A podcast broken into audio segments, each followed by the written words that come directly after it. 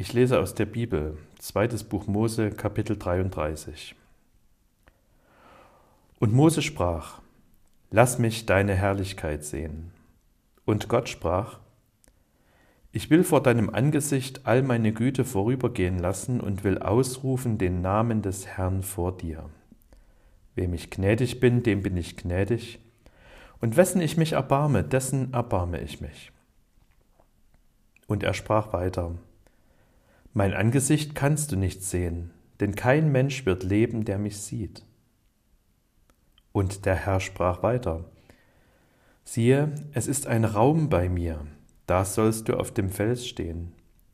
Wenn dann meine Herrlichkeit vorübergeht, will ich dich in die Felskluft stellen und meine Hand über dir halten, bis ich vorübergegangen bin.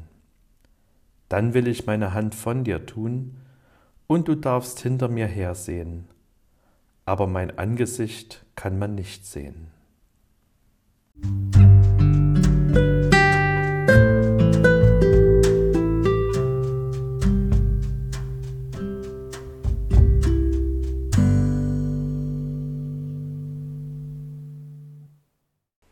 Diesmal hast du in deiner Klasse nicht gekniffen.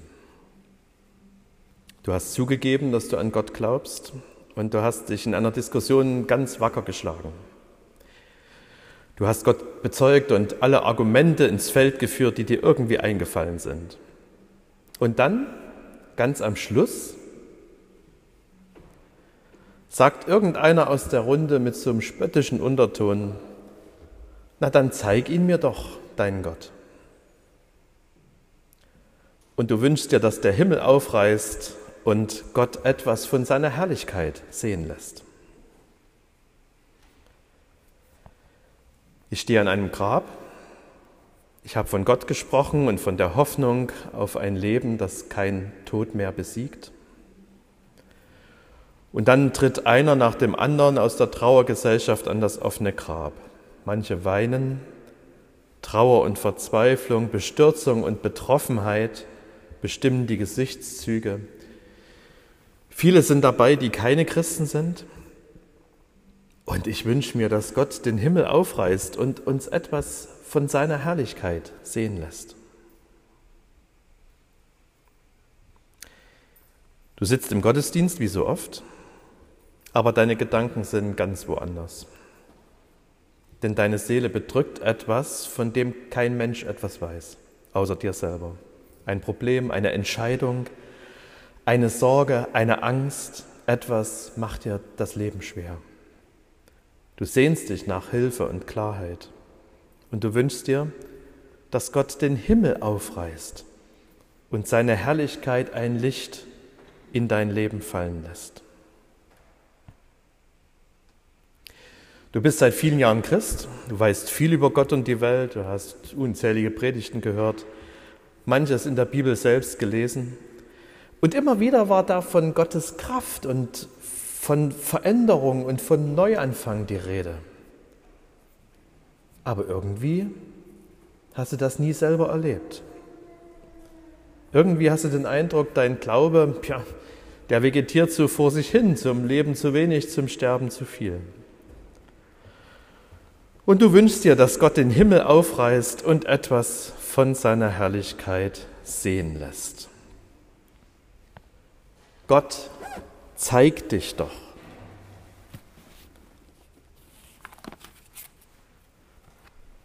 Lass mich deine Herrlichkeit sehen. Auch Mose, der große Anführer des Volkes Israel, kannte schon diese Sehnsucht. Sie hat bei ihm einen ganz konkreten Anlass. Mose hatte auf dem Berg Sinai die Mose, Gott hatte Mose auf den Berg Sinai bestellt, um ihm dort die zehn Gebote mitzuteilen. Das hatte sich etwas in die Länge gezogen und das Volk begann an Gott zu zweifeln.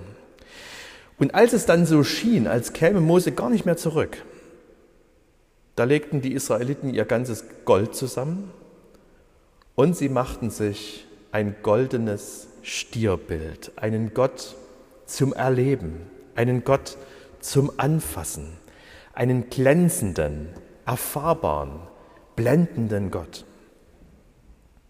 Mose ist bei seiner Rückkehr vom Berg darüber so entsetzt, dass er die Tafeln mit den Geboten, die Gott ihm gegeben hat, zerschlägt. Und dann bittet er, lass mich deine Herrlichkeit sehen. Mose hatte eine Erfahrung gemacht, die wir alle, glaube ich, kennen, nämlich, dass die Luft für den Glauben manchmal ganz schön dünn wird dass wir in Situationen kommen, wo wir uns nach einem sichtbaren, nach einem spürbaren, nach einem erfahrbaren Wink Gottes sehnen. Die spannende Frage ist, wie Gott darauf reagiert. Und Mose sprach, lass mich deine Herrlichkeit sehen. Und Gott sprach, ich will vor deinem Angesicht all meine Güte vorübergehen lassen und will ausrufen den Namen des Herrn vor dir. Wem ich gnädig bin, dem bin ich gnädig, und wessen ich mich erbarme, dessen erbarme ich mich. Gott lehnt die Bitte von Mose nicht ab. Das heißt, die Erfahrung der Gegenwart Gottes ist etwas, was Gott uns grundsätzlich gönnt, nicht erst in der Ewigkeit, sondern hier und jetzt. Das Problem ist, dass Mose und wir davon manchmal andere Vorstellungen haben als Gott selbst. Mose will die Herrlichkeit Gottes sehen und Gott antwortet mit seinem Namen. Also mit etwas, was Mose schon kannte. Yahweh, ich bin, der ich bin. Enttäuscht? Das ist eben gerade das Herrliche, das Glänzende, das Prächtige an Gott, dass er einen Namen hat. Erpresser oder Entführer treten anonym auf oder unter falschen Namen. Sie wollen unerkannt bleiben. Gott stellt sich mit seinem Namen vor. Und das bedeutet, wir sind nicht irgendwelchen anonymen Mächten ausgeliefert, keinem blinden und namenlosen Schicksal, sondern wir sind in der Hand des Gottes, der für uns ansprechbar ist und dessen Name bei unserer Taufe, bei der Konfirmation, bei jedem Segen gemeinsam mit unserem eigenen Namen genannt wurde. Mose wollte die Herrlichkeit Gottes sehen und er kriegt den Namen Gottes zu hören. Jesus wird später sagen, erinnere an unser Altarbild, zu beneiden sind die, die nicht sehen und doch glauben. Wem ich gnädig bin, dem bin ich gnädig, und wessen ich mich erbarme, dessen erbarme ich mich. Gnade, Erbarmen, Verlässlichkeit, das ist der Name Gottes. Hier steht nicht, wem ich gnädig bin, dem bin ich gnädig, und wem ich nicht gnädig bin, dem bin ich nicht gnädig. Es steht nur positiv da. Wem ich gnädig bin, dem bin ich gnädig, und wessen ich mich erbarme, dessen erbarme ich mich. Es ist Gottes ausdrücklicher Wille, allen Menschen seine Gnade zu schenken. Aber Gnade ist eben etwas, was man nicht fordern kann. Das ist ja gerade der Unterschied zum Recht. Ein Recht kann man einklagen, die Gnade kann man nur geschenkt bekommen. Und das ist auch das Gute daran. Wir können sie auch durch alle Widerstände eben nicht aufhalten.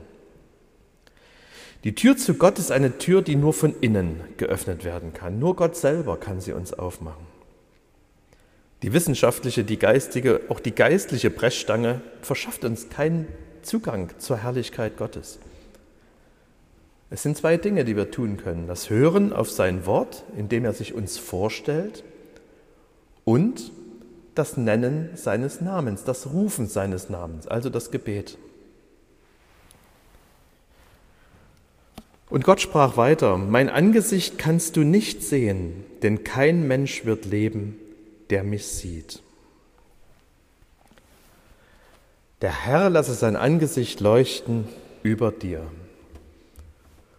So wird es auch heute am Schluss heißen, wenn wir wieder auseinandergehen. Das ist wie wenn man aus der Dunkelheit kommt und plötzlich direkt in die Sonne guckt. Die Gefahr besteht heute nicht, aber gestern war die Gefahr mal da. Vielleicht haben Sie das erlebt, wie einen das blendet, wenn es dunkel ist und man guckt direkt in die Sonne.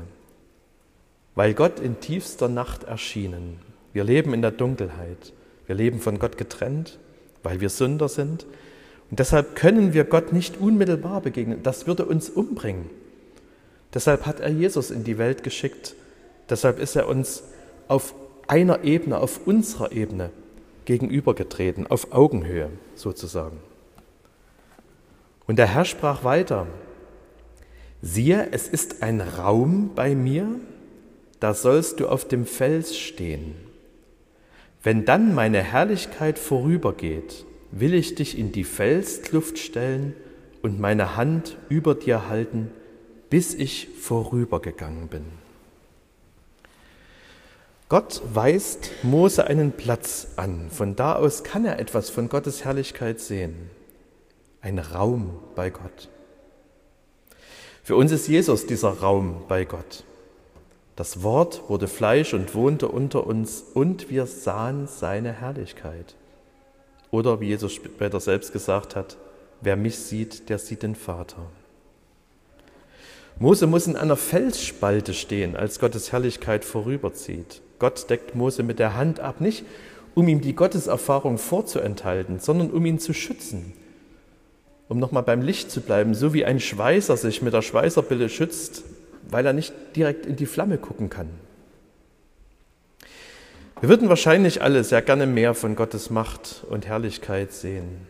Manchmal ist es möglicherweise auch ein Schutz, wenn Gott uns nicht mehr davon zeigt. Ein Schutz davor, nicht geblendet zu werden, nicht blind zu werden für das Leid und das Elend um uns herum, für die Gottlosigkeit und die Sünde. Wenn dann meine Herrlichkeit vorübergeht, will ich dich in die Felskluft stellen und meine Hand über dir halten, bis ich vorübergegangen bin. Dann will ich meine Hand von dir tun und du darfst hinter mir her sehen. Aber mein Angesicht kann man nicht sehen. Es ist schon interessant. Mose erfährt die Herrlichkeit Gottes, als er in der Klemme ist, eingeklemmt in eine Felsspalte. Und er sieht die Herrlichkeit Gottes erst im Rückblick, im Hinterhergucken sozusagen. Er wird, es wird in jedem Leben Zeiten geben, wo wir uns in der Klemme fühlen, vielleicht sogar von Gott in die Klemme gebracht. Und das ist eine Erfahrung, die Christen vor uns gemacht haben, dass man oftmals erst im Rückblick, im Nachhinein feststellt, Gott war da. Gott hat gerade solche schweren Zeiten verwendet, um etwas Wichtiges zu zeigen oder eine wichtige Erfahrung machen zu lassen. Es gibt eine kleine Geschichte, die ist mal so oft erzählt worden, dass man sie nicht mehr verwenden würde. Inzwischen geht es vielleicht wieder. Ähm, da hat jemand einen Traum und sieht ähm, am Horizont die Bilder seines Lebens, die guten und die schweren Zeiten. Und ähm, vor dem Horizont ist ein Strand und an dem Strand ist eine Fußspur zu sehen, seine eigene Fußspur. Und daneben ist eine zweite Fußspur, weil Gott diesen Menschen begleitet hat. Und dann guckt dieser Mensch das genauer an und dann fällt ihm auf, dass dort, wo die schweren Zeiten sind, auf einmal nur eine Fußspur am Strand ist. Und dieser Mensch ist entsetzt und sagt, ähm, warum hat Gott mich dort nicht begleitet? Warum hat Gott mich in diesen schweren Zeiten gerade alleine gelassen? Und er stellt diese Frage Gott und Gott antwortet, du siehst das falsch. In diesen Zeiten habe ich dich getragen. Mose erfährt die Herrlichkeit Gottes, als er in der Klemme ist, eingeklemmt in einer Felsspalte. Und er sieht die Herrlichkeit Gottes im Rückblick, im Hinterhergucken, im Nachhinein. Glaube, dass das bis heute so geblieben ist. Das bisschen Wasser bei der Taufe, von dem manche ganz enttäuscht sind, wenn sie erfahren, dass es ganz normales Leitungswasser ist. Der Schluck Wein beim Abendmahl, die Hostie, die nicht besonders aussieht und auch selten besonders schmeckt. Alles das ist wenig herrlich und wenig prächtig. Und trotzdem kann und will Gott uns darin begegnen. Und der Friede Gottes, der höher ist als alle Vernunft, wird eure Herzen und Sinne in Christus Jesus bewahren.